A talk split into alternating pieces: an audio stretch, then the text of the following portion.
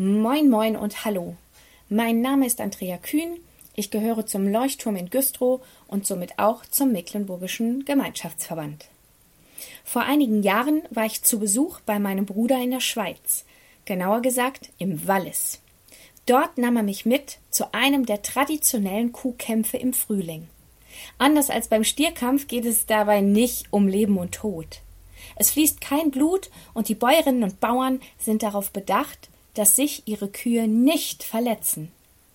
Dennoch ist es ein volksfestähnliches Spektakel, zu denen in der ganzen Region mehrere Zehntausend Zuschauer zusammenkommen. Ich war damals vollkommen fasziniert von dem Drubel und von der Art des Kampfes. In kleinen Gruppen werden Kühe in einen abgesteckten Bereich auf einer Wiese geführt, die Arena und die stärkste unter ihnen soll ermittelt werden. Dabei folgen die Kühe ihrem natürlichen Drang nach einer guten Rangordnung in dieser Kurzzeitherde. Die selbstbewussten und starken Kühe suchen sich eine Gegnerin, um dann Stirn an Stirn drückend herauszufinden, wer zuerst nachgibt. Insgesamt ziehen sich solche Kuhkämpfe über Stunden hin und meine anfängliche Faszination ließ echt nach. Bis ich fernab vom Trubel etwas anderes sehen, hören und erleben konnte.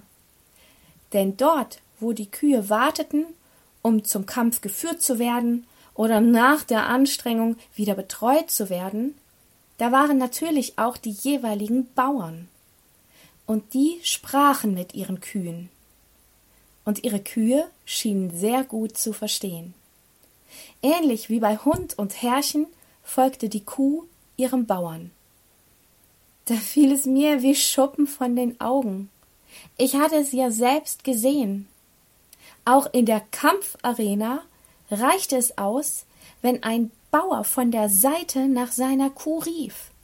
Sie hörte und erkannte die Stimme ihres Herrn und folgte entweder hin zu den anderen Kühen oder heraus aus dem Trubel und hinein in die vertraute Sicherheit und Fürsorge. Diese meine Momente im Wallis können auch dein Leben mit Jesus verändern.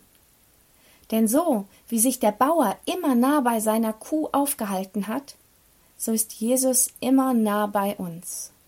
Und so wie die Kuh die Stimme ihres Hirten erkannte und ihr vertrauensvoll folgte, können auch wir Gottes Stimme in unserem Leben hören, Gottes Worte in unserem Leben wahrnehmen, ihnen Raum geben und ihnen folgen.